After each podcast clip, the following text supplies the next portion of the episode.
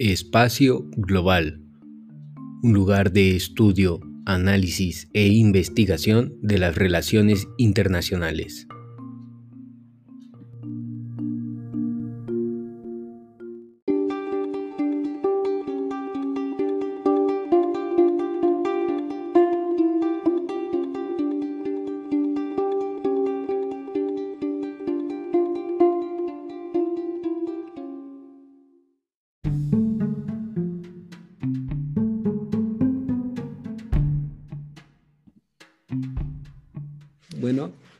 Este, buenas tardes a todos. Este, mi nombre es César Salvador Poblano Ascue, soy fundador de la plataforma y del colectivo Espacio Global.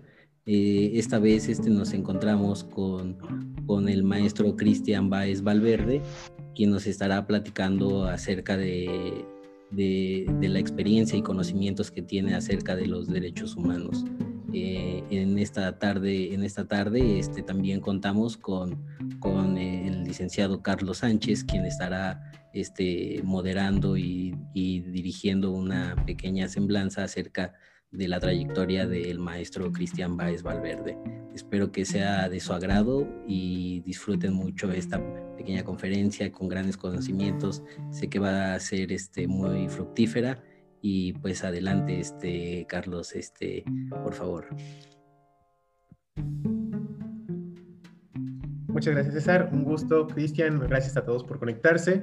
Es un gusto para nosotros poder presentar a un experto con un currículum tan impresionante y con un conocimiento tan amplio sobre el tema de derechos humanos, que finalmente es uno de los grandes temas de la agenda global hoy en día y uno de los grandes retos para el cumplimiento de temas de desarrollo sostenible, de la Agenda de 2030 y de muchos otros eh, objetivos que, que todos los países tienen.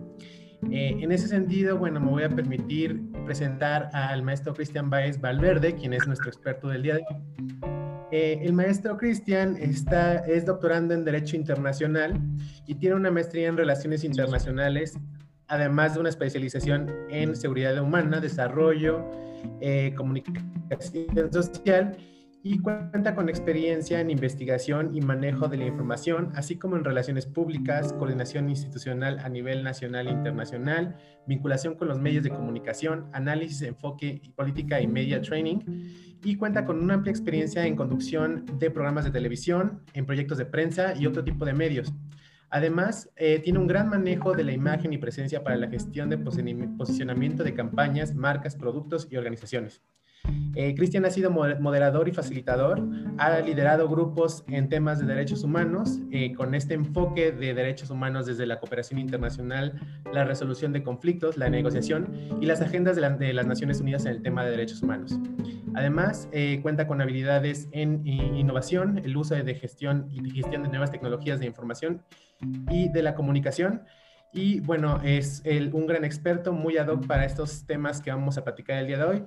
Y eh, bueno, sin más preámbulo, me gustaría ceder la palabra al maestro Cristian para que pueda comenzar con su ponencia. Muchas gracias. Muchas gracias, Carlos. Este, muy buenas tardes en México. Buenos días acá en Barcelona, desde donde les saludo. Eh, pues sí, acá estamos ya a la una de la mañana, pero hemos previsto esta importante charla porque creemos que la experiencia de uno puede resultar beneficiosa para muchos y cuando compartimos experiencias nos enriquecimos. Antes que todo, quiero agradecer a César Salvador por eh, mantener este contacto desde Espacio Global, la plataforma que dirige, y porque a través de este vínculo hemos conectado dos organizaciones importantes, la Alianza para las Naciones Unidas y los Derechos Humanos en Ecuador y Espacio Global, y ha articulado a la Asociación para las Naciones Unidas en España. Este, también quiero agradecer a Conjubec IH, que es la organización por la cual en estos momentos estamos haciendo esta actividad a fin de promover e inyectar la energía necesaria para recapacitar que los derechos humanos, que la acción social, la acción civil social es el fundamento de las democracias, es el fundamento de la participación y principalmente la esencia para tener mejores sociedades. Partiendo de esto, este, quiero agradecer a todos quienes están aquí, que se han dado esta oportunidad de aprovechar esta charla, porque así la hemos denominado, y especificar un poco. La charla ha sido encaminada a Derechos a Boca, el segmento internacional de derechos humanos.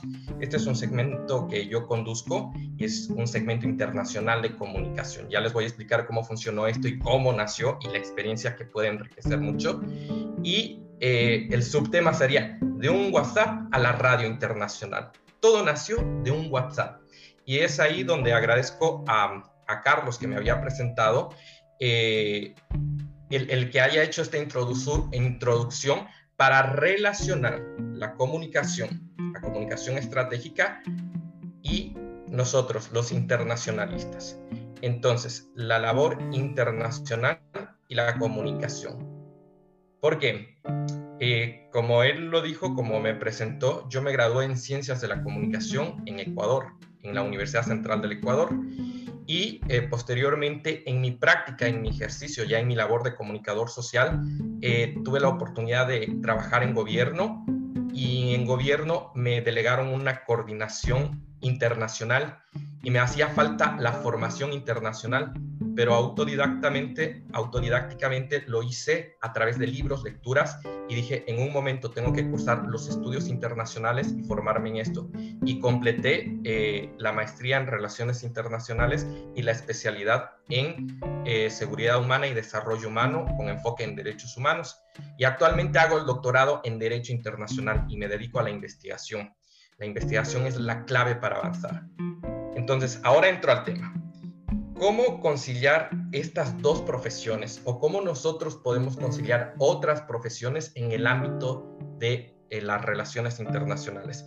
Entiendo que estoy dirigiéndome a un público que estudia relaciones internacionales, que estudia derecho, que está en el espacio internacional y que se está formando o se ha formado o tiene eh, cancha o tiene desarrollo en las relaciones internacionales. ¿Cómo conciliar las dos profesiones?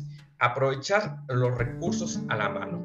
Y aquí vamos con esta segunda parte. Ya, ya dije que tenemos que, en la carrera hacia donde vamos, identificar cuál es la formación que necesitamos. En mi caso, y eso sí, eh, puedo hacer una referencia a ustedes.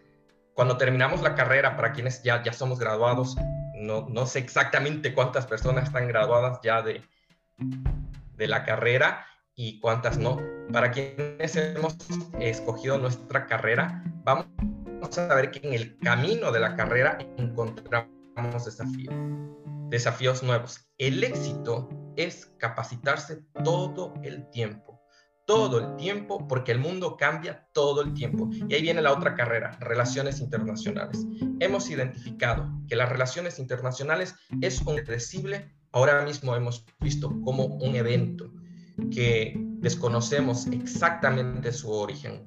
Sabemos que nació en la China, la pandemia por COVID-19, pero de la cual los científicos aún siguen observando resultados, afectaciones y aún se están em, comprobando las, los antivirus, perdón, ¿cómo se llaman? Las vacunas. Entonces, vemos que el estudio de las relaciones internacionales involucra incluso la salud, porque una pandemia, que es un caso internacional que involucra a todos los estados, nos obliga a internacionalistas y a comunicadores, a periodistas, a investigar salud, a consultar a médicos, a hablar con científicos. Entonces, tanto en la comunicación como en las relaciones internacionales, el éxito o la clave es capacitación constante todo el tiempo, todo el tiempo, porque el mundo está cambiando. Ahora, mientras yo estoy hablando, el mundo sigue cambiando y sigue dando vueltas. Ya ven, estamos desde la 1 y 8 de la mañana en Barcelona y ustedes están a las 6 de la tarde con 8 minutos, el mundo sigue dando vueltas. Paso al segundo, a la segunda parte de esta exposición, me tomará unos 30 minutos. Aprovechar los recursos que tenemos a la mano. ¿Por qué? Dependiendo de cada condición geográfica, eh, de la situación propia de cada uno, de sus capacidades, podemos aprovechar nuestras eh, virtudes, nuestras capacidades y nuestras aptitudes. Si somos muy buenos para la comunicación, potenciamos esta línea. Si somos muy buenos para la oratoria, potenciamos esta línea. Si somos muy buenos en el análisis y la planificación, potenciamos esta línea. Si somos muy buenos en la vinculación y en los contactos, reforzamos esta línea, porque esa es la que nos va a abrir las puertas y la que nos va a permitir luego desarrollar nuestra profesión. La historia de Derechos a Boca. Y ahora sí entro en la materia. Derechos a Boca, el segmento internacional de derechos humanos. ¿Cómo nació Derechos a Boca? Pues eh, yo publiqué un libro en Ecuador, mi segundo libro de autoría propia mía. Tengo varias publicaciones en Ecuador y el primer libro fue un éxito que no lo tenía previsto. El primer libro refiere a un, a un ícono de la cultura ecuatoriana, se llama La Iglesia de la Compañía de Jesús, el barroquismo hispanoamericano y cuando yo hice esta investigación, la hacía para comunicación social. Y luego de ello, eh, quien fue mi directora en el ámbito de la investigación me dijo, publica esto, porque no es justo que el trabajo se quede en, para los académicos, sino que la sociedad entera debe conocerlo. Le digo, pero yo soy muy joven, no he de publicarlo. Y me dice, públicalo y te garantizo que yo te respaldo. Yo respaldo esa publicación y esa publicación será conocida. Cuando escuché que era el respaldo de ella, era de nada más y nada menos de Jimena Escudero Albornoz.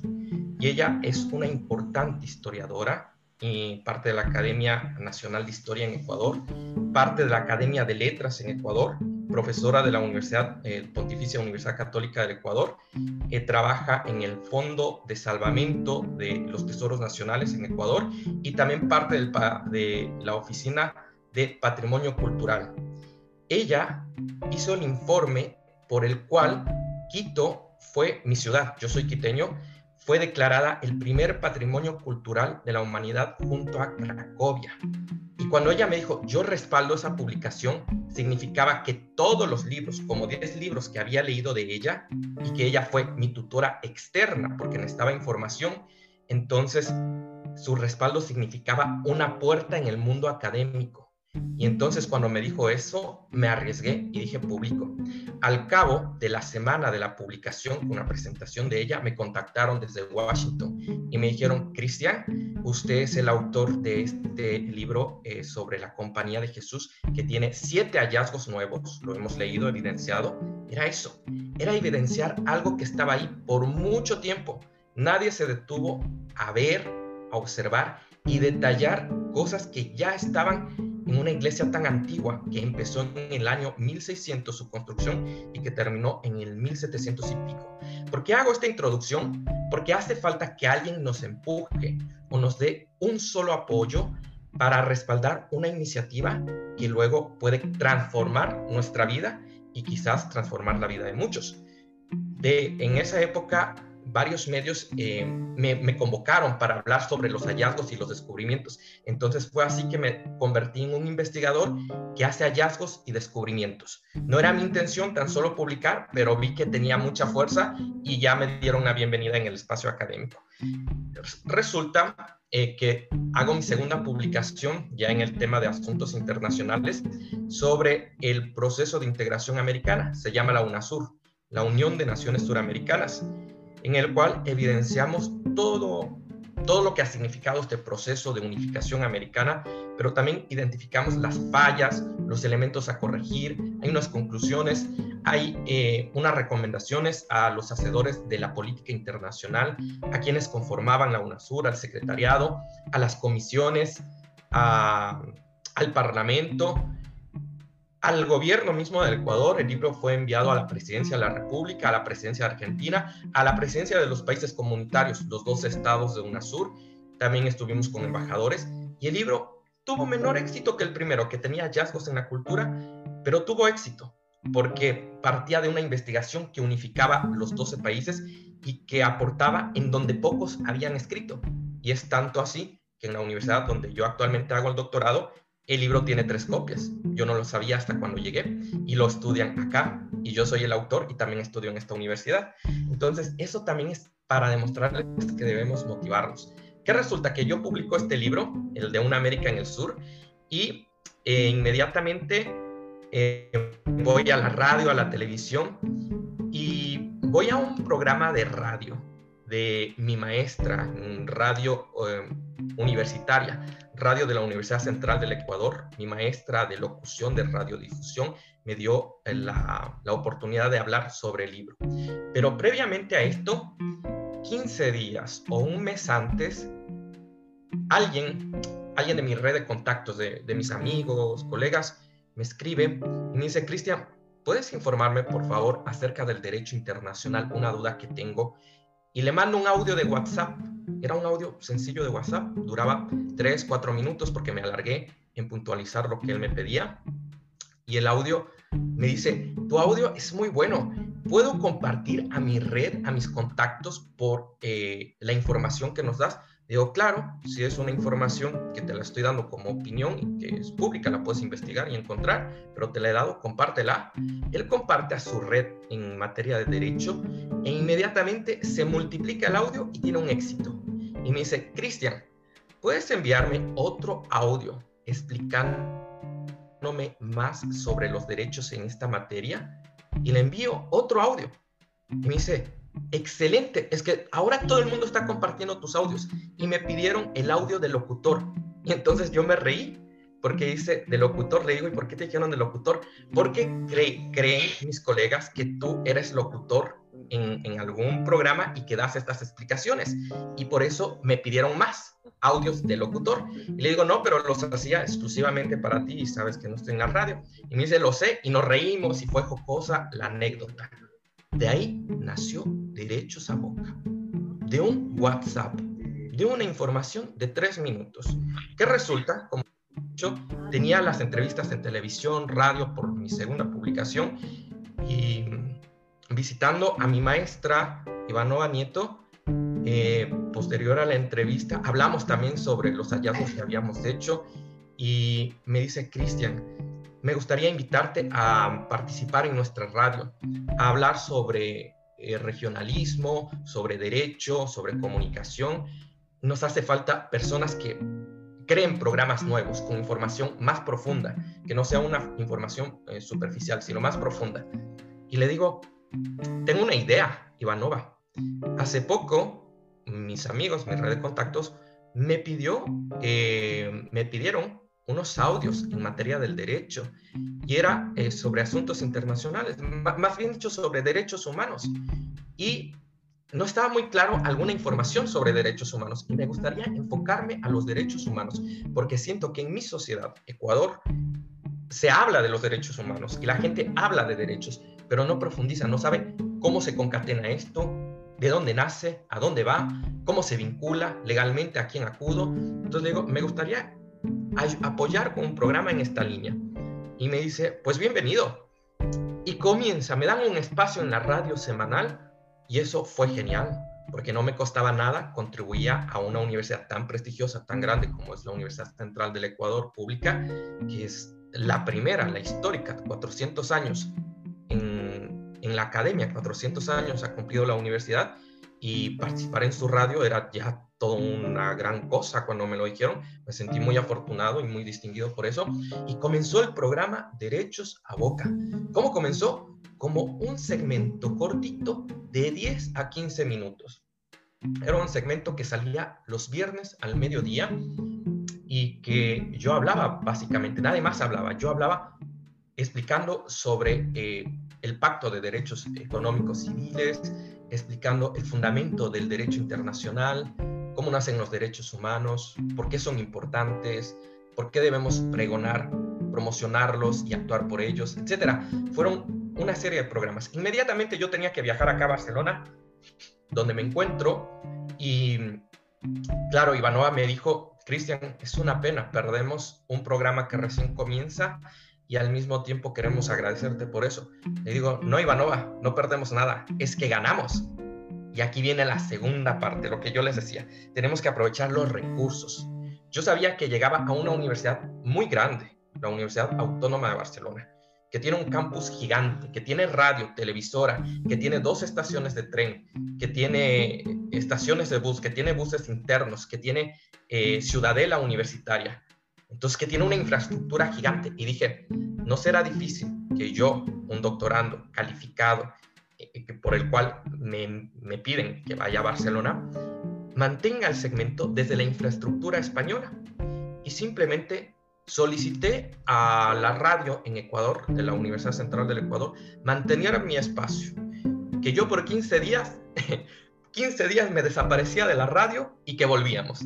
15 días yo hacía la gestión, todo lo que había que tramitar, todo lo que significaba mantener este segmento y pedir los permisos en Barcelona y convertirlo en un segmento internacional. Afortunadamente, la directora de Comunicación y Cultura eh, de la Universidad Central del Ecuador, que también fue mi maestra, ya les digo Ivanova, aceptó y dijo, si lo logras, yo no te quito el espacio, el espacio queda. Si lo logras, tu espacio queda garantizado largamente. Dije, muy bien, está en mis manos, es mi cancha, yo juego este partido y ahora sí, vamos.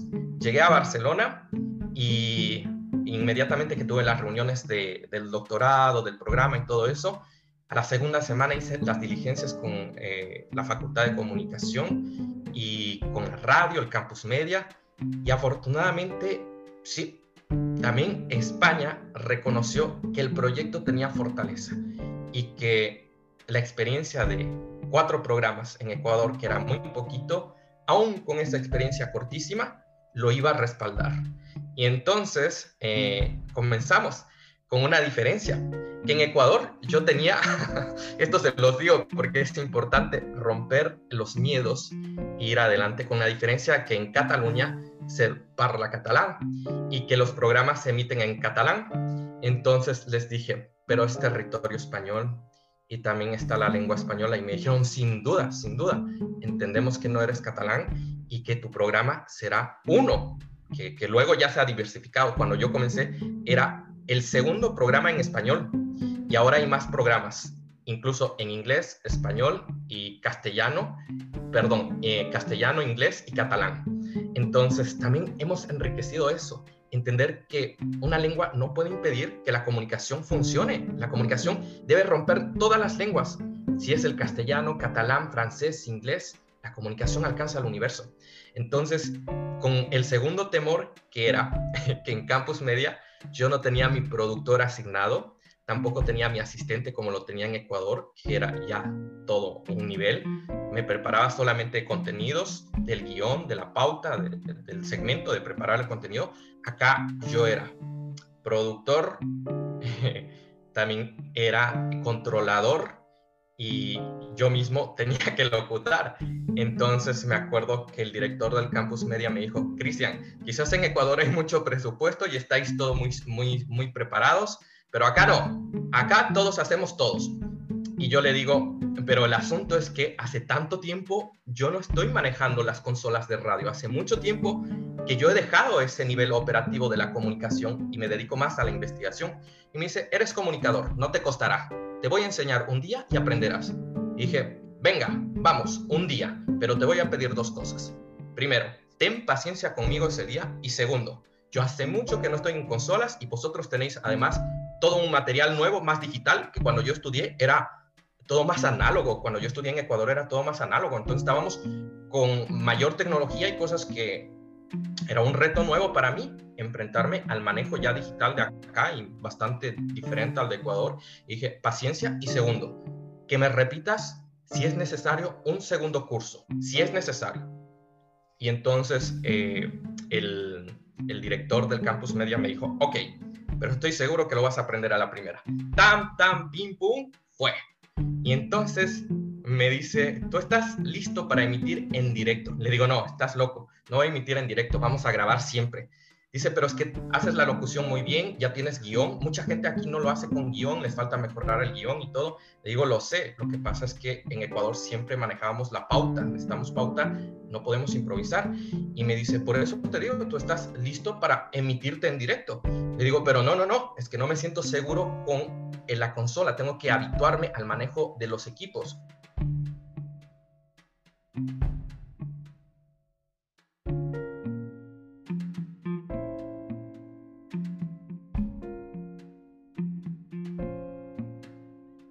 Ecuador, dos radios que la transmiten, lo transmitieron también en televisión local en Ecuador y la COVID frustró el proyecto de televisión de derechos a boca, porque tenemos los estudios de televisión que actualmente están paralizados acá, porque tenemos que, hay, hay restricciones muy complejas en España y ustedes entienden que es uno de los países que tiene un número altísimo de infectados por, por COVID y mientras la pandemia eh, no logra solucionarse porque estamos en la tercera ola. No sé, en México supongo que están en la segunda ola, acá ya vamos a la tercera de ola en ola y las vacunas todavía no logran distribuirse al mayor número de la población y es muy compleja la situación. Entonces no podemos emitir en televisión, está cerrado los estudios de televisión, pero la radio sí que está abierta.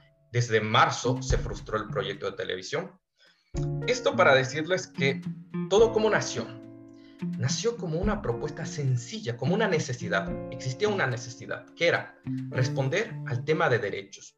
Responder al tema de derechos a un grupo que estaba en la academia.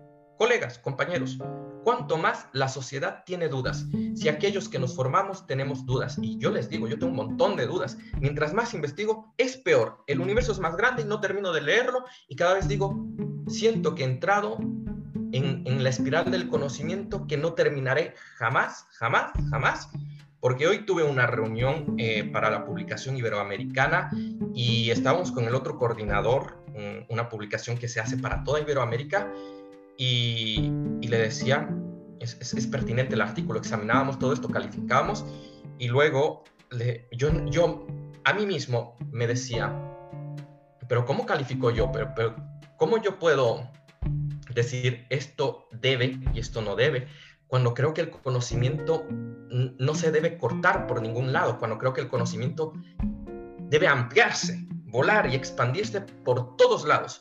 Y entonces, claro, sentirte un poco como juez cuando esa es tu responsabilidad es muy delicado porque sabes que puedes mochar un poquito las alas de quien del otro lado está comenzando en investigación. Entonces yo dije, voy a ser más cuidadoso, seamos técnicos y hagamos el formato este técnico, pero seamos positivos, por sobre todo. Pasemos incluso minucias y pequeñas cosas porque tenemos que motivar a los investigadores, porque tenemos que motivar a los nuevos, que si no lo están haciendo bien, lo pueden hacer bien y pueden ir con esa línea porque la investigación no se agota. Yo les digo, ahora que hago investigación, siento que el mundo es más grande y tengo más dudas que antes aún, más dudas que antes. Entonces, el éxito es verdaderamente conectar aquellos elementos que conocemos con lo que podemos hacer. Una necesidad de un grupo eh, del ámbito de los derechos dio lugar a un programa que primero fue nacional, local, nacional, y finalmente se ha convertido en un segmento internacional. ¿Por qué es un segmento internacional? Porque dejó de ser un segmento de radio. Y ahí viene la segunda parte. Conocimiento, radiolocución, guion, operador de consola, contactos y vínculos. Esto es fundamental. Ya hablamos sobre la radiolocución, la experiencia, yo me formé, tengo el conocimiento para hacerlo, sé hacer el guion técnico, sé hacer eh, la estructura, sé operar, entonces yo mismo controlo sonido, al aire, los programas, el Audacity, todo eso lo puedo controlar, ya está en mis manos. También, ahora, ¿qué nos toca? Lo que faltaba, contactos y vinculación, porque no es suficiente tener el programa si no se divulga, si no llega a las masas. Entonces ahora yo necesitaba que, esta información que es valiosa, importante, que, se queda en la radio académica, porque UAB Radio es una radio académica, UC Radio es una radio académica, UTPL Radio es una radio académica, Next TV era público, base. Y mm, Radio La Calle, que lo transmitía, también era público, base. Pero tenemos que llegar con un lenguaje más de base, de territorio porque si nos quedamos en lenguaje académico, llegamos solo a académicos. Entonces, ¿qué sucede ahí? Vimos que teníamos que aprovechar los contactos y los vínculos. Dejó de ser un segmento de radio en el momento que empezamos a utilizar las redes sociales. Y este es el mundo, amigos. Este es el mundo en el cual estamos. Internacionalistas, comunicadores, este, deportistas, comerciantes, economistas, les voy a hacer una reflexión. Ahora ustedes me ven, yo les veo. Realmente, el que me ven no soy yo. Y les aseguro, este que me ven no soy yo. porque es el reflejo de mí. Muchas veces un reflejo distorsionado. De pronto la luz ahorita me hace más blanco, los ojos más claros, el pelo más blanco. Si ustedes me ven, quizás hay más canas acá. Este es un reflejo, es la realidad virtual. Estamos en el espacio virtual, no estamos en la realidad. La realidad de carne y hueso es esto. Yo tengo un lapicero, un bolígrafo, que ustedes no alcanzan a ver todo su detalle. Pero la realidad virtual permite que ustedes vean o que yo emita un mensaje que ustedes ahora lo pueden tener. ¿Cuál es el gran problema, amigos? Que la, virtualidad puede distorsionar o dañar. Posiblemente, acá son la, la 1 y 30 de la mañana y ustedes están en las 18 horas 30 y en mi ciudad están a las 19 horas 30. Probablemente yo podía haber grabado este video y ustedes estaban viendo un video o muy probablemente yo podía haber grabado un video y editar muchas partes. Como se dan cuenta, la virtualidad es un reflejo de la realidad, no es la realidad. Este espacio es un espacio virtual, no es la realidad. La realidad es el lugar donde yo estoy, aquí, donde yo siento, donde vosotros sentís, vivís y actuáis. En México actuáis.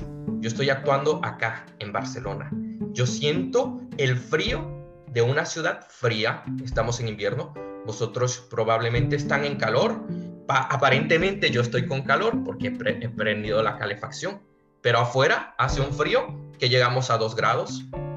Eso no lo siente, la realidad está distorsionada. Por eso les decía, nos estamos enfrentando a un mundo de virtualidad, de realidad virtual, donde las mentiras, donde los engaños, los bulos, existen, donde muchas cosas no son real y la sociedad, esta sociedad internacional de la cual formamos parte, está siendo guiada por muchos líderes reflejos equivocados, con valores equivocados y con otros con valores mejor y acertados. ¿Quién dice qué es lo acertado y quién dice no? Nosotros, nosotros asegurándonos de constatar la fuente, asegurándonos de que esto nos es útil, de que nos sirve y que funciona. Entonces, nosotros, ¿quién más después? La sociedad tiene sus propios jueces, claro que sí, cada estado, pero esa es la realidad, los, jueces de realidad. Entonces se viene este mundo. ¿Por qué hago esta reflexión? Porque yo me daba cuenta que aprovechaba los contactos, pero mis contactos eran virtuales. Entonces el segmento dejó de ser radio, porque si bien comenzó en radio y se emitía por radio y sale por radio en vivo y en directo a través del 100.3 FM a mediodía, siempre sale en radio, además se repite en otras radios, llega a través de YouTube y llega a través de las plataformas como Espacio Global, que tiene la difusión del segmento, y a través de N plataformas, a través de Instagram, a través de Facebook, LinkedIn, este, Twitter, va llegando por un montón de plataformas y yo no sé quién más va repartiendo y todo el mundo, porque en mi correo electrónico, yo al final del programa siempre digo, estoy a las órdenes y yo soy Cristian Baez y me encuentran en Facebook, ta, ta, mi correo electrónico y me llegan mensajes al WhatsApp y me llegan mensajes al correo electrónico de números insólitos, insólitos, insólitos. Entonces, no, no tengo control de quién me escucha, quién me ve, porque sé que nos están escuchando en Alemania, de donde he recibido mensajes, en Portugal, de donde he recibido mensajes, en Estados Unidos, en Chile, en Argentina. Sé que llegamos a una red de contactos gigante, gigante, y que nos escuchan en América, desde Canadá hasta Chile y en Europa al menos estos países. El Reino Unido, Alemania, Holanda, eh, Italia, Portugal y España, Francia también, al menos estos, donde, donde actúa mi red de contactos. Entonces, me he dado cuenta, y esto sí que es importante ponerle atención que nuestra red de contactos ya dejó de ser solo México, dejó de ser solo España, ha dejado de ser solo Ecuador. La red de contactos es este mundo virtual, es la plataforma, el website, el sitio web donde está ANUEC, la Alianza para las Naciones Unidas, y lo, y lo hacen clic en Estados Unidos y hacen clic en México. Y entonces, yo que soy una organización de Ecuador, me están leyendo en México. Pero entonces, ¿yo me privo solamente de estar en Ecuador? No, no. Yo tengo que actuar en ese espacio, que es espacio global, haciéndole una cuña a espacio global. verdaderamente tenemos que actuar en ese espacio global. Este, ya para ir concluyendo con el tiempo, redes sociales es la nueva era, lo les acabo de decir. El desafío de la sostenibilidad. Y aquí sí que me falta. Aquí es donde debo aprender más eh, lo que mis amigos, los del marketing, de la publicidad, principalmente del marketing, los negocios y fundamentalmente, sí, la gente de, de negocios, marketing y finanzas me dice, Cristian, Cristian, Cristian, todo el conocimiento, todo excelente, muy bien, pero tú no piensas en plata. Digo, no, ya pienso en todo esto, hombre, ¿en qué momento pienso en plata? No tengo tiempo para pensar en plata. No queda lugar a pensar al dinero. dice, tienes que pensarlo todo en dinero. Plata. Plata se dice allá, ¿no? Plata. en dinero. Entonces, eh, claro, la sostenibilidad, porque los proyectos tienen que ser sostenibles. Eh, el segmento internacional de radio es respaldado por la Alianza para las Naciones Unidas y los Derechos Humanos en Ecuador, por UAB, eh, por la Universidad Autónoma de Barcelona, el campus media de la UAB y por la Universidad Central del Ecuador, Radio Universitaria. Pero no genera, bueno, ha generado algunos recursos, pero genera a mí hacerme rico o generarme recursos. señores, no. Esto me genera contactos y sí que a través de derechos a boca, consultorías y asesorías. Pero el programa mm, económicamente solo, por sí solo, es que no se sostiene, no se sostiene. Y ahí es donde reflexiono en estos dos años. Llegamos al programa número 100%, por cierto, Espacio Global estuvo ahí. Este, César mandó un saludo desde México, le agradezco por eso, porque llegamos al programa número 100 y llegó el saludo desde México. Entonces, em, en el hecho de que debo, debemos generar la sostenibilidad para que el programa genere una renta que independientemente, ya sabemos que sale por, un, por tres radios académicas, y por una televisora y otra en la calle. Y entonces, que esto sea sostenible económicamente, es decir, que se pueda vivir de ello. Vivir dignamente, no quieres ser rico, no quieres ser millonario, porque es un aporte social, es un aporte social.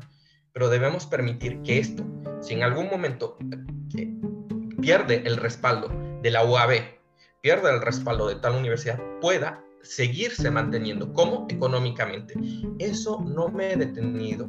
Y miren, se los digo, a los dos años reflexiono de ello, porque claro, ahora como cuenta con el respaldo de una universidad importante, de otra universidad importante, de una organización, pues para ese nivel de sostenibilidad, para que el programa propio autónomamente sea sostenible, no dependa de, de otros, sino que sea sostenible por sí solo. Eso para decírselos.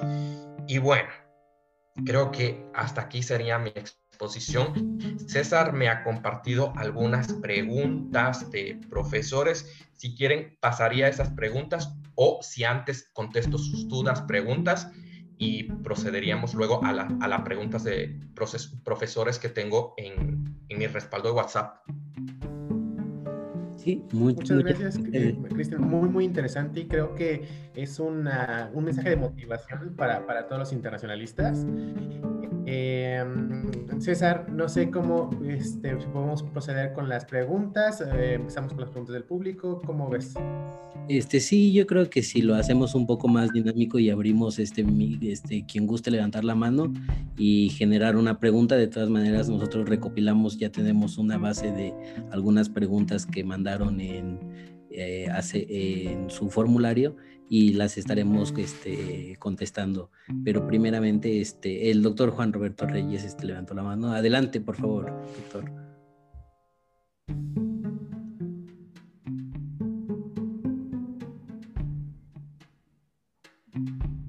Muchas gracias y claro, un saludo a Cristian, una felicitación por su eh, charla y desde luego también un saludo a Charlie, allá donde se encuentra Carlos Sánchez Eh, claro que sí, un, gran colega también, a este, pues César en Espacio Global, a mi colega Sandra Gámez, a Bárbara, por supuesto, y ahora sí que a todos, a todos eh, en este espacio que está llevándose a cabo. Fíjate que primero un comentario, mira, creo que cuando estabas hablando em, tu experiencia me hizo recordar la propia también aquí en México, en mi país. Eh, eh, yo empecé hace bastantes años eh, una trayectoria similar con una asociación que sigue por allí todavía y que pues tratamos todo en un planteamiento académico. en los primeros años hubo cosas muy emotivas, conferencias, tratamiento de los grandes problemas globales, la búsqueda de soluciones, nos incorporamos eh, igual al trabajo como ONG a las actividades en donde buscábamos con la sociedad muchas soluciones, en fin, así se fue pasando el tiempo. La pregunta viene, este, pues así, Cristian, eh, ahora que tú has tenido una trayectoria, nos decías de que has llevado a cabo eh, cuestiones como autodidacta y metiéndote a distintos terrenos, los asuntos internacionales, obviamente los derechos humanos, la búsqueda, etcétera. Este, pues primero te querría decir, eh, em, ¿cuál crees tú que haya sido eh, tu experiencia, vamos a, así plantearlo, la más fuerte en tu trayectoria? Como lo llevas así, la, más significativa, lo que podrías aportar abriendo esta brecha. Y por otro lado, eh, ¿cómo ves tú el futuro ahora que hablabas de eh, pues la situación que hay por allá donde te encuentras? Eh, una, una situación muy difícil por la pandemia. Decías que estaban en la tercera oleada, si no mal recuerdo, algo así mencionabas, la tercera oleada. Dándonos tu visión del futuro, te comento un poquito la expectativa desde acá, por esa idea de la visión del futuro. aquí se ha apostado a que en este año, eh, lo que va a lo mejor después de mayo, junio, empecemos a, ver la posibilidad de un regreso eh, gradual a las cosas, ya no la normalidad como antes, pero sí un retorno. A lo mejor tarda un poco más, pero allá en España, bueno, donde te encuentras, este, ¿cómo está la perspectiva? ¿Crees que por la crudeza de la situación vaya a ser algo más eh, prolongado? Igualmente, pues eh, desarrollando todas las actividades que estás llevando a cabo en este plano. La segunda parte fue más larga de pregunta, pero espero que haya quedado claro.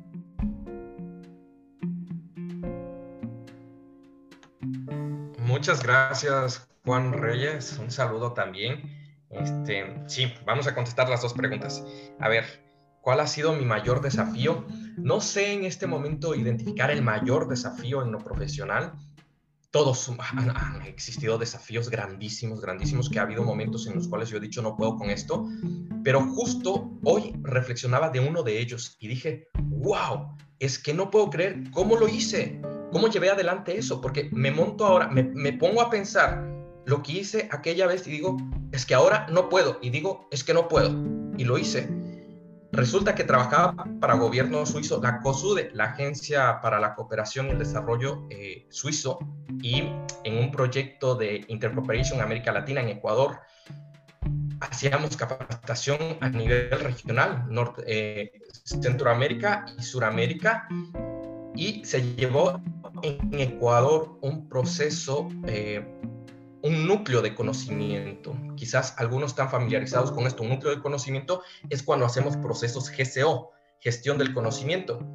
Y eh, me solicitaron a mí coordinar desde la parte de comunicación eh, el proceso, el núcleo de conocimiento, que era un seminario gigante. Participaba Iberoamérica. No solo Iberoamérica, perdón, participaba América entera, Canadá, Estados Unidos, hasta el sur, y España. Entonces, recuerdo que la labor de comunicación era insostenible desde yo como el comunicador y necesitaba contratar a consultores en la materia, pero la verdad es que hubo una noche, ¿qué pasó? El núcleo del conocimiento era nuevo para mí, era la primera vez que yo participaba en un proceso así, eran jornadas interminables, desde las 7 de la mañana hasta la medianoche, en la cual recibíamos a los participantes, coordinábamos toda su llegada al aeropuerto, eh, sus alojamientos, la preocupación, luego instalar los seminarios, las salas, porque además eran diferentes salas, las exposiciones, los materiales, y además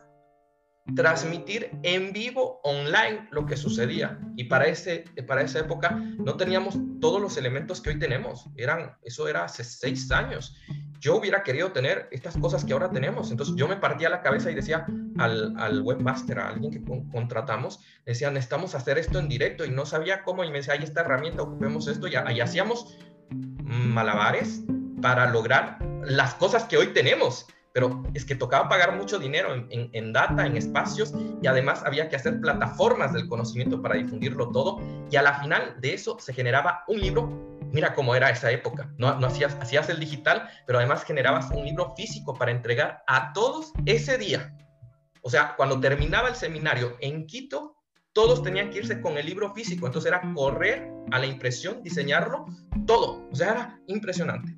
Ese creo que fue uno de los retos más grandes, porque fue un reto regional, toda América más España, y que me colapsó a mí. Hubo una noche que yo dije, no puedo más, es que necesito dormir. fue una semana, pero me, colapsó. Y hoy, hoy pensaba y dije, wow, ¿cómo lo llevamos adelante?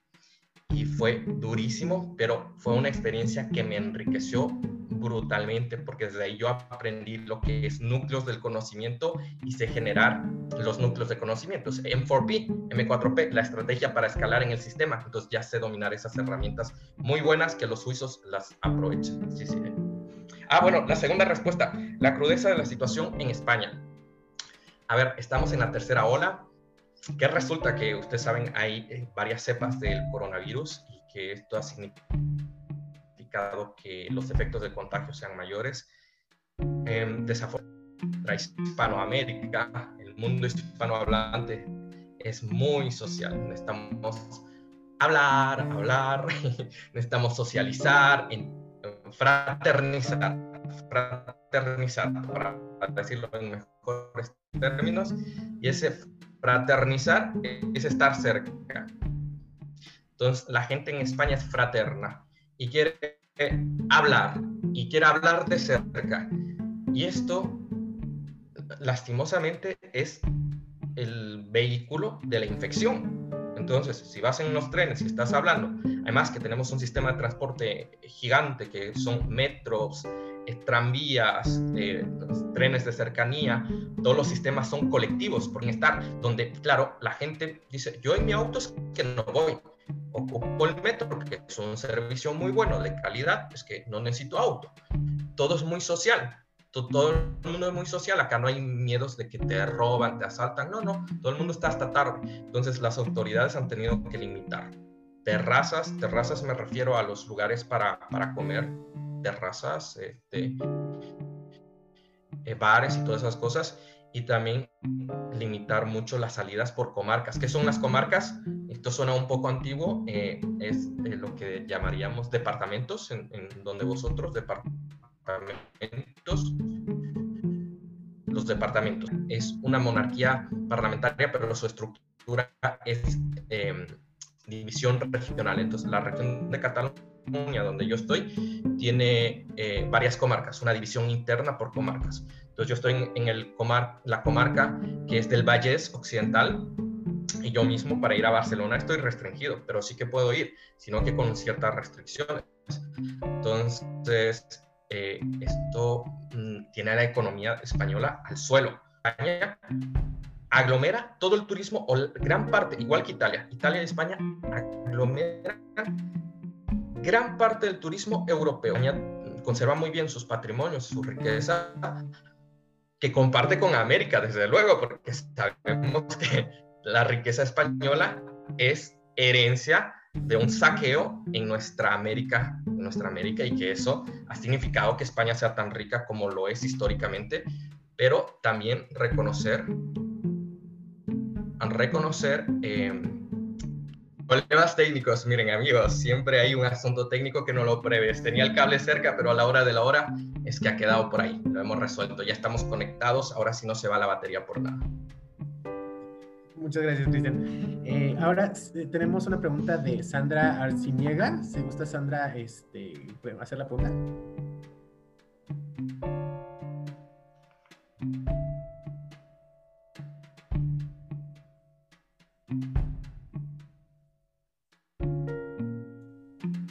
Sandra, ¿andas por ahí?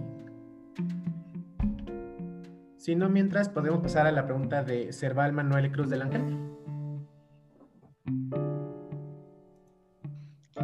Hola, buenas tardes y buenas madrugadas, Cristian, allá en España. Muchas gracias. Primero quiero agradecer a, a César Poblano por habernos invitado a esta excelente conferencia. Y Cristian, mi pregunta en relación al, al, tema de derecho a boca, que es en relación a la Declaración de lo, Universal de los Derechos Humanos. En el artículo 26 habla de la parte de la educación que tendrá como objeto pleno el desarrollo de la personalidad humana y el respeto a los derechos humanos y promoverá las actividades de la ONU para el mantenimiento de la paz. Eh, ¿Qué desde, desde Derecho a su Boca, qué han hecho para lograr ese, ese objetivo que viene en el artículo número 26 de los derechos humanos, que es demasiado importante?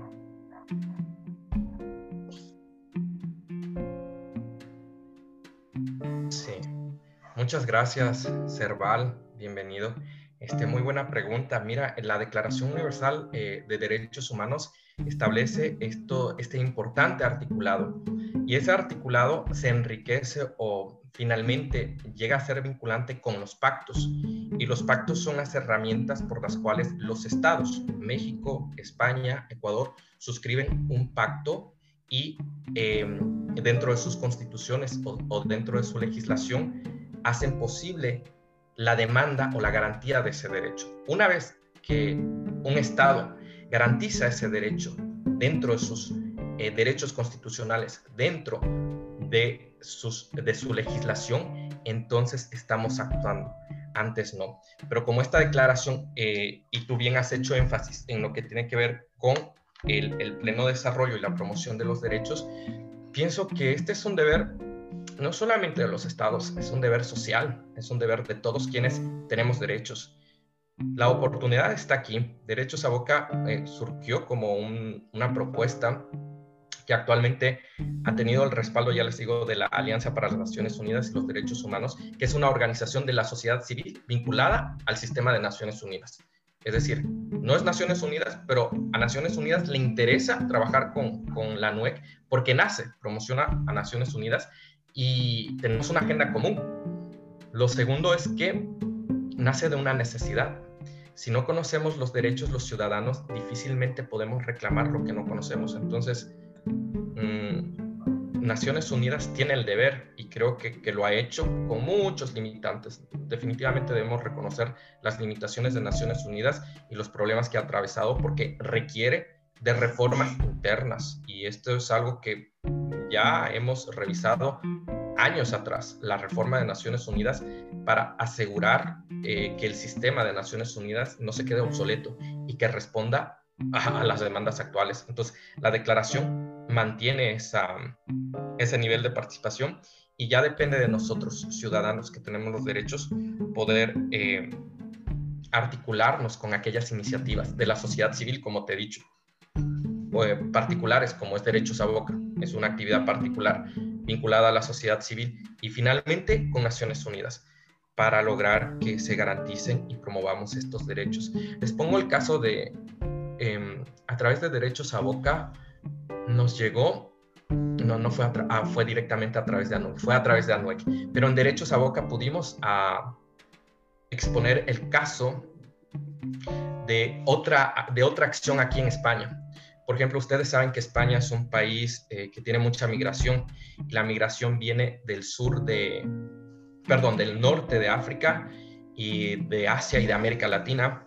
Y en el tema de Black Lives Matter, eh, hubo mucha manifestación acá también eh, respondiendo al interés de los colonialismos. Recuerdo que un, activista, un joven senegalés, me habló sobre un hundimiento de un barco frente a las Canarias, a, la costa española, y me dijo, no podemos callar ante esto. Y yo le dije, inmediatamente, yo debo dar, darte voz, inmediatamente darte voz y hacer la denuncia, como tú lo haces, no solamente ante las autoridades, sino social, para que la sociedad entera reaccione, que son seres humanos, somos todos seres humanos, y no puede ser que son ciudadanos africanos y es que aquí no ha pasado nada. Tenemos que reaccionar ante la humanidad. ¿Son ciudadanos africanos? Sí, pero somos humanos, son humanos. Entonces no podemos ser españoles impávidos ante tal situación. Tiene que haber una conciencia interna de España y decir, bueno, gobierno mío reacciona ante esta situación tan inhumana. Y sabemos que los países de África, así como eh, la migración que procede de América o de Asia, es porque hay ciertos rezagos coloniales. Entonces hay problemas entre Europa y África evidenciados en la historia y que se deben recomponer como precisamente trabajando en este asunto humanitario. Entonces denunciamos eh, la situación que él quería y me dijo, dame tu espacio y le dije, sin duda, este espacio está los 15 minutos abierto para hablar del tema, como para muchos espacios. El tema de elecciones de Ecuador, el tema, me acuerdo que me escribieron de Perú cuando hubo el intento de golpe de Estado, era golpe de Estado, perdón. No, la caída de uno de los presidentes acá en Perú, que fue este año, y también, ah, perdón, el año pasado fue. Entonces también me dijeron, eh, debemos hablar sobre este tema. Y yo dije, claro, debemos hablar. No hay lugar a, no, no tratar estos temas, a esconderlos. No, no, no. Tenemos que ser frontales y dialogarlos también en el ámbito de la, de la cordialidad, de la humanidad. Creo que cuando llegan estas banderas políticas de, de intereses políticos de izquierda y derecha, las cosas se afectan, pero cuando el interés supremo es el humano, podemos eh, enviar el mensaje real tanto a Naciones Unidas a través de, Derechos a Boca o desde la Alianza para las Naciones Unidas, que es como lo hemos hecho desde el Ecuador como organización de la sociedad civil a la Defensoría Pública y a Naciones Unidas y decirles, hey, en Ecuador pasa esto, les informamos, porque no, no somos justicia, no, operamos en justicia, pero sí denunciamos y amparamos a los ciudadanos que nos dicen, esto está pasando. ¿Y por qué? Si necesitan mayor interlocución, mayor fuerza para denunciar lo que está pasando, pues lo hacemos ante Naciones Unidas, que tiene un rol fundamental en Ecuador y en el mundo, y por supuesto Defensoría Pública e instancias de justicia en, en Ecuador. Espero haber respondido la pregunta. Sí, este, muchas gracias. Entonces sí contamos por, por, todo el currículum que tienes y por la promoción que te hicieron. Sí habría manera de que nos asesoraras en ese aspecto de cómo aterrizar ese, ese objetivo a través de la Federación Internacional de Ciudades de Valores. Sí, por supuesto, es posible. Ah, Ahí le voy a pedir de, de favor a, a, este, a César que me pase tu número o algo para estar en contacto porque sí me interesa mucho esa parte. Con gusto, observar a las órdenes. Para eso estamos, cooperar en el espacio internacional, espacio global. Muchas gracias. Este, este, ahora este, pasaremos este, igualmente con un, este, un internacionalista, este, Luis Galván. Este, Luis, ¿estarás por ahí? Ah, sí, buenas, buenas noches para los mexicanos y, y buenos eh, buenas madrugadas para, para ti, Cristian. Eh, ya casi días. Aquí acaba de oscurecer, así es que empezamos, estamos empezando la noche. Em, yo había puesto mi pregunta en el, en el chat. Eh, si quieren, la, la leo, ¿no? me gustaría saber cómo es el contexto de la libertad de expresión en España, si existe algún tipo de censura o ustedes son totalmente libres de, de decir o hablar de, del tema que, que deseen. Sería eso.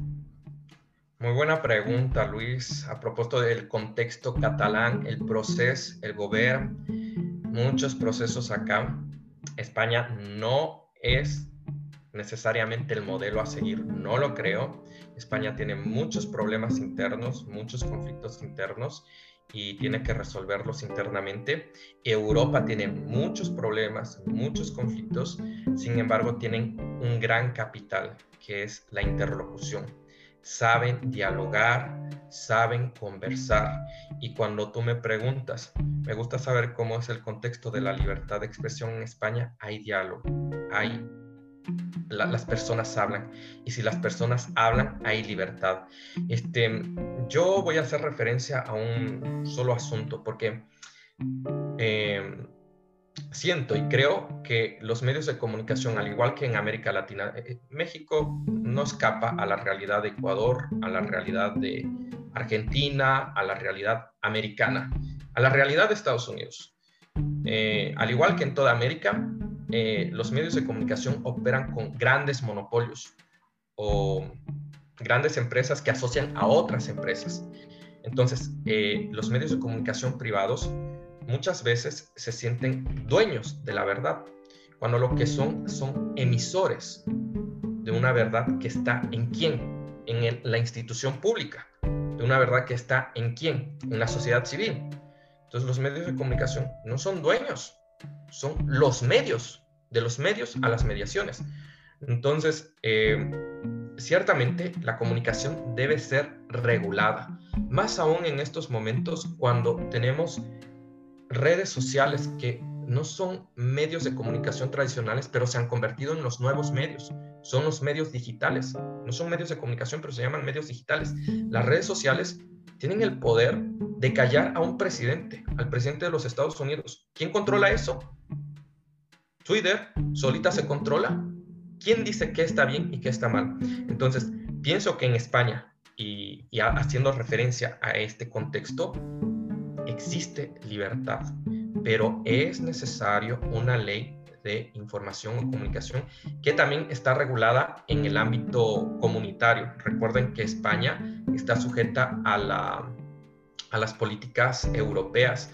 Entonces, en materia de redes sociales hay regulación, en materia de bulos hay regulación y eh, España tiene algunas regulaciones comunitarias europeas y otras propias, pero que no aterrizan en, una ley, hasta donde yo sé, no aterrizan en una ley de comunicación, no hay regulación, hay plena libertad, mm, bastante, y puedo creer ya en la libertad social, libertad de las personas a hablar, que también hay mucha libertad. He visto recientemente, es que esto ha sucedido hace dos días aquí en Cataluña. El próximo 14 de febrero son las elecciones en catalanas, entonces vamos a elecciones este domingo y el domingo eh, elegimos en Ecuador, entonces del domingo que elegimos a Ecuador nos vamos este domingo a Cataluña y en Cataluña hay elecciones parlamentarias y se conforma gobierno, gobierno eh, regional. Y hemos visto a través de la televisión que el partido de Vox, que es derecha, ultra derecha, en la ciudad de Vic, que es una ciudad muy catalana, donde casi no se habla castellano, donde eh, son muy mm, pro independencia, los, los han fustigado, es que los han, han golpeado el coche donde iban estos em, políticos y candidatos por, por su partido a las elecciones. Creo que eso ya es sobrepasar, pero mira, incluso a ese nivel llega España. Es que aquí todo el mundo se expresa con una libertad a veces insólita, porque eso es rayar en la violencia y lo hemos visto por medios de comunicación. Yo digo, ¿qué habrá sucedido? ¿Qué habrán dicho para que los peguen y casi rompan el auto? Es que son niveles de violencia. Y luego está el caso del proceso. ¿Qué es el proceso? Eh, los presos políticos, el proceso de independencia de Cataluña que es un proceso delicado y por eso les decía España no es el mejor ejemplo porque tiene grandes dificultades con sus nacionalidades. España es un país eh, de nacionalidades, entonces tienes los catalanes que son catalanes, tienes los gallegos, los andaluces, los eh, madrileños, los castellanos, que es todo el mundo que hablamos castellano, los castellanos, y esto complica un poco a, España en la medida que su constitución no da libertad al referéndum o a la, mm, independencia, porque es romper su territorio. Hasta eso puedo decir que los catalanes han podido expresarse porque declararon la, independencia, lo declararon ilegalmente. Y es un tema muy delicado porque es un proceso que está fraccionando a España, polariza, pero la gente se expresa con libertad, españoles mm, y también catalanes lo he visto con, libertad. No hay mayor mm, segregación o mayor eh, censura. No he visto de lo que vivo acá, no se ha visto. Como en mi país, que es un poco más censurado, aunque con la ley de comunicación un poco menos. La ley de comunicación entró a equilibrar. También recuerda que acá tenemos medios públicos, medios privados y medios eh, académicos o colectivos. Entonces, esa diversidad de medios neutraliza la, la comunicación. Por eso hice el, contexto de América, donde los medios privados tienen un poder que, destruyen a la opinión pública. Entonces los medios catalanes o los medios españoles tienen mucha fuerza, los públicos y también están los privados y se normaliza un poco la pluralidad en expresión. Eso es lo que creo. Muy, muy amable este, por la explicación. y mucho gusto. Muchas gracias. Eh, también tenemos una pregunta de Bárbara Sofía. Bárbara, no sé si, quieras eh, hacer tu pregunta. Sí, hola, buenas tardes y pues días allá. Eh, pues yo soy originaria de Sonora, pero pues actualmente estudio en Querétaro, aquí en México, y pues hice como dos preguntas en una. Entonces, ahí te van. La primera sería, ¿de qué manera será pertinente y óptimo desarrollar mecanismos que faciliten la digitalización de nuestra disciplina? Tomando como ejemplo lo que mencionas de la importancia del networking, o sea, el relacionarnos y la globalización digital. Y con base a esta, ¿qué parámetros se deberían de considerar consecuencia de la inminente globalización digital que romperá con los paradigmas de muchas sociedades en distintos e-, estados. O sea, por ejemplo, esta segunda va como orientada al tema de que como ya hay una globalización latente dentro de todo lo digital, de qué manera podría llegar a permear el contexto social de algunos estados, siendo que, por ejemplo, Chance es como una ruptura de paradigmas entre Oriente y Occidente, o sea, de cómo podríamos, no sé, cómo gestionar eso, vaya. No sé si me voy a entender. Vamos a comenzar con la última pregunta que es bastante más compleja y que espero haberla entendido bien. Es eh, cuáles son estos parámetros, ¿no? Bueno, vamos con el principio porque la una viene de la otra. Mecanismos eh, de digitalización en las relaciones internacionales.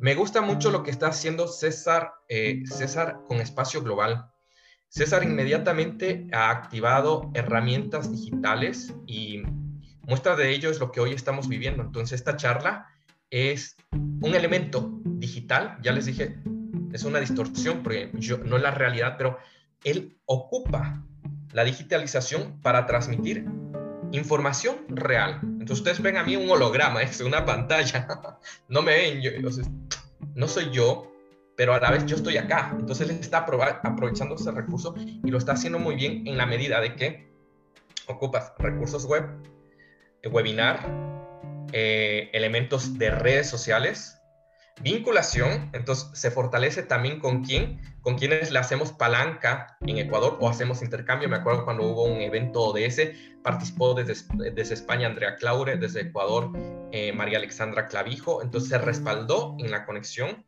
y pues lo llevó bien.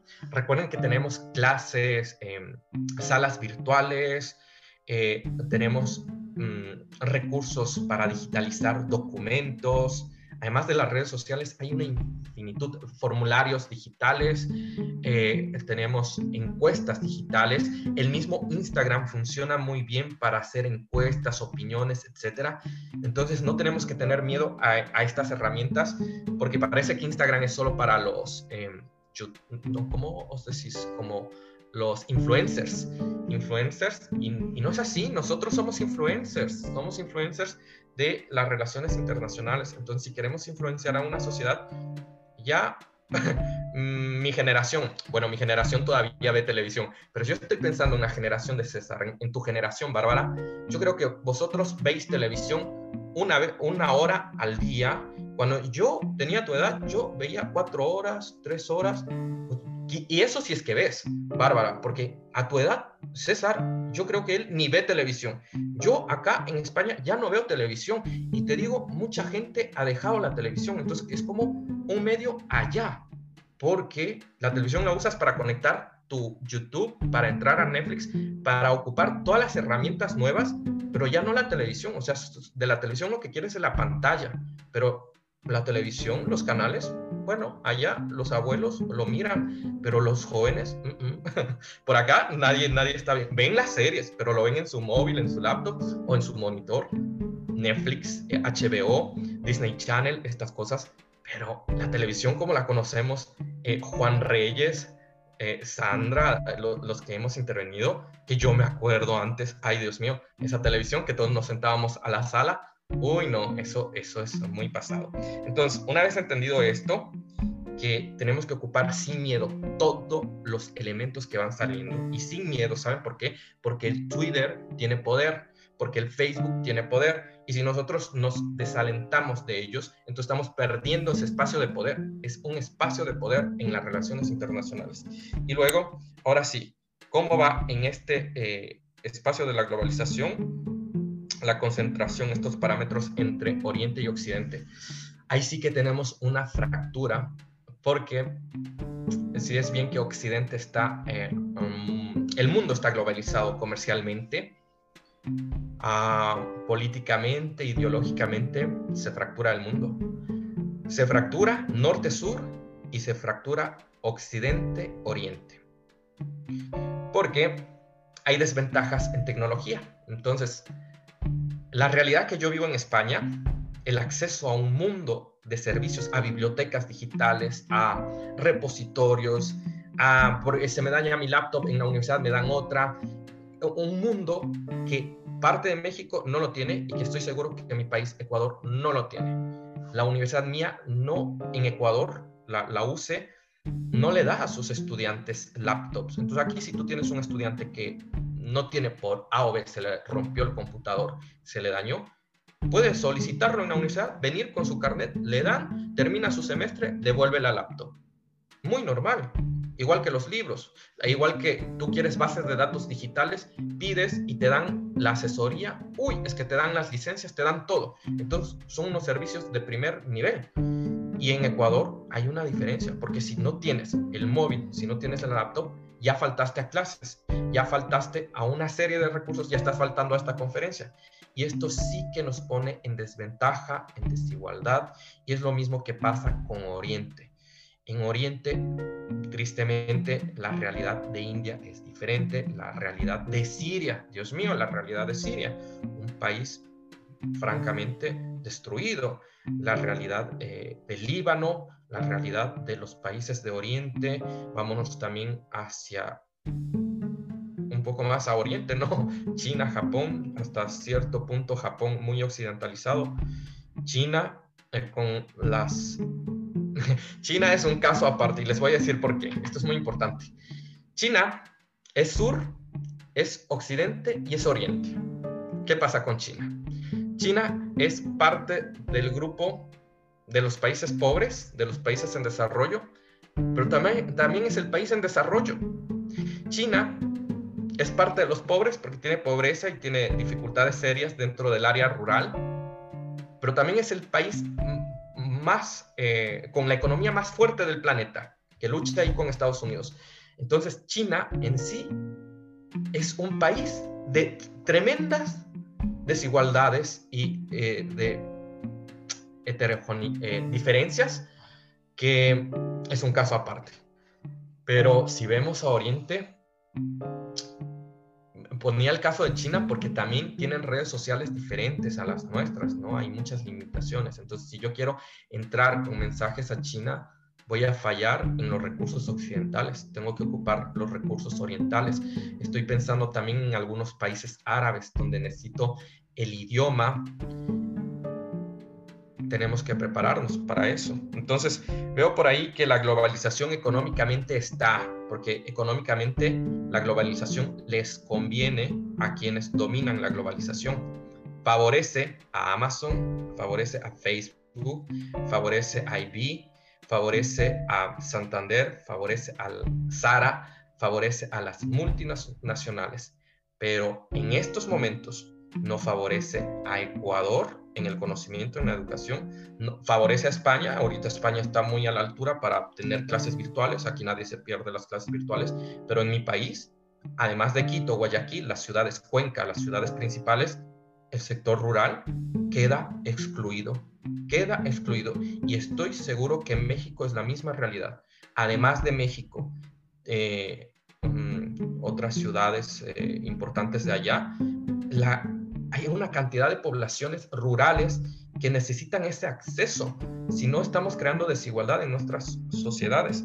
Y por ahí creo que necesitamos trabajar en el territorio. Les voy a dar, te voy a dar, Bárbara, un, ejemplo de algo que, hace la NUEC. La NUEC ocupa todas estas herramientas digitales y el presidente actual nos dijo que debemos aterrizar en el territorio. Y entonces creamos un concurso de dibujo para niños cuando comenzó el año escolar en, en Ecuador y eh, a través de, del, del, momento digital, pero también ocupamos los vínculos con unas escuelas y generamos acciones en territorio, acciones para tener conciencia y para participar. Si no podemos participar en, en, estas charlas gigantes, por lo menos a través del dibujo, llegar a la conciencia.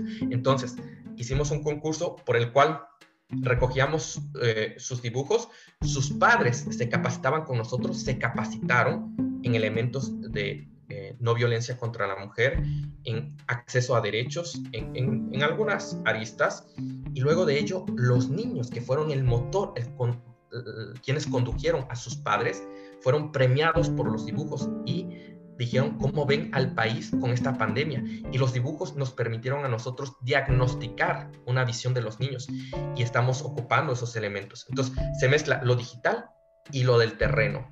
Por ahí un ejemplo de cómo es el desafío. No podemos quedarnos solo en el mundo virtual, tenemos que ir al mundo de la realidad. El mundo virtual proyecta, proyecta nuestra imagen, pero la realidad es donde yo estoy esta es la realidad, que yo la tengo, ustedes no la tienen, solamente la ven, solo lo pueden ver, pero yo tengo, yo puedo tascar la realidad, vosotros no. Espero haber contestado, Bárbara. Sí, súper bien, muchas gracias. Bueno, muchas gracias. Dale, dale, dale. Este, bueno, igual nada más, ya, para terminar, ya, ya se está acabando el tiempo, eh, me gustaría eh, reiterar algunas de las conclusiones que nos dejó la, la gran eh, experiencia de Cristian. Y es que como internacionalistas creo que la clave, y como comentaba muy bien, es el siempre estar capacitándonos, el siempre estar moviéndonos, el siempre estar buscando eh, nuevos contactos, nuevas alianzas. Y al finalmente, finalmente eh, pues ser internacionalista es eso, ¿no? Estar en contacto con el mundo, conocer. Y tenemos esta responsabilidad también para, para informar y para propagar el conocimiento, tal como Cristian, pues es un, un un gran ejemplo ¿no? de, de, de, esto.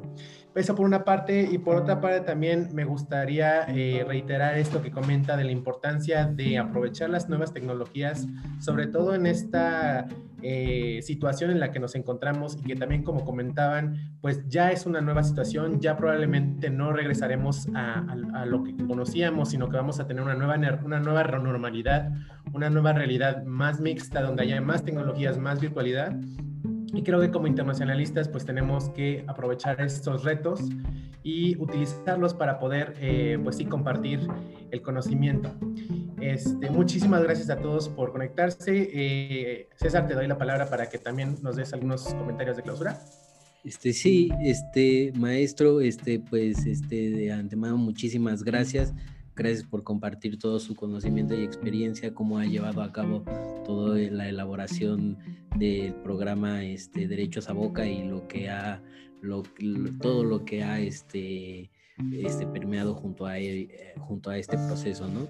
Este, nos hicieron llegar una serie de preguntas, no sé si después, posteriormente, las podamos responder este, y mandarlas al correo pertinente de quien mandó las preguntas, ya que son como unas siete. Este, esto por cuestión de tiempo, sabemos pues ya deben de ser, creo, las dos de la tarde, dos de la mañana por allá, ¿no? Entonces, este, yo creo que sería este, ello, maestro, agradecerle por todo, por todo su conocimiento y experiencia, como bien le, le, digo. Y pues muchísimas gracias también a todos aquellos que se conectaron, estuvieron aquí presentes. Este, muchísimas gracias y que pasen muy buena, linda noche. Muchas gracias César y a todos también. La verdad es que siempre nos queda muy, muy reducido el tiempo, quisiéramos hablar más y pues aquí han dejado algunos mensajes. Nadia, muchas gracias. Bárbara también, quien preguntó y a todos quienes escribieron en el chat.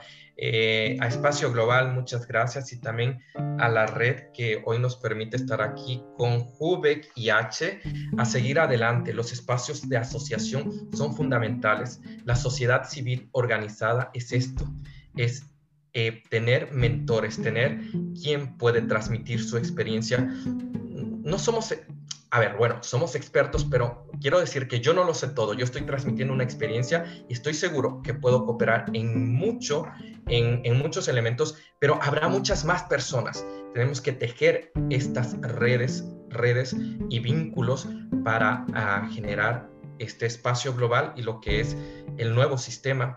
Vamos hacia la economía eh, sostenible y el día viernes pasado estuve con el cónsul de Estados Unidos en, en, en, Barcelona, el cónsul de Estados Unidos, y él nos daba una charla, un, un curso acá a los doctorandos sobre la, que, espera la administración Biden, ¿no? Un poco la expectativa de la administración Biden. Y él decía, eh, básicamente, en la actualidad, tenemos que pensar en el cambio. Miren, esto es muy importante. ¿Cómo se hará el cambio de economía de mercado a economía sostenible?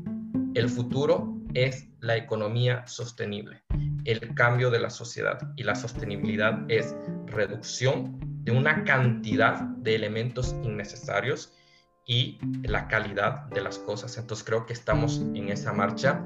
Nada más yo agradecerles un montón a Juan Reyes, a César, a Carlos que estuvo ahí, también a Bárbara.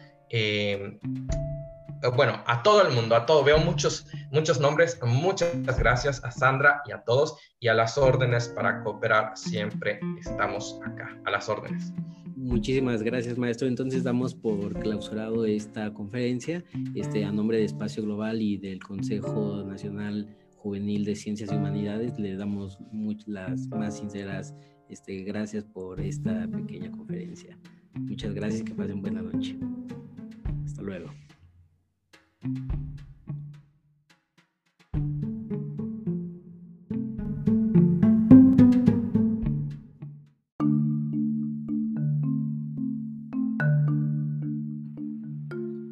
Espacio Global, un lugar de estudio, análisis e investigación de las relaciones internacionales.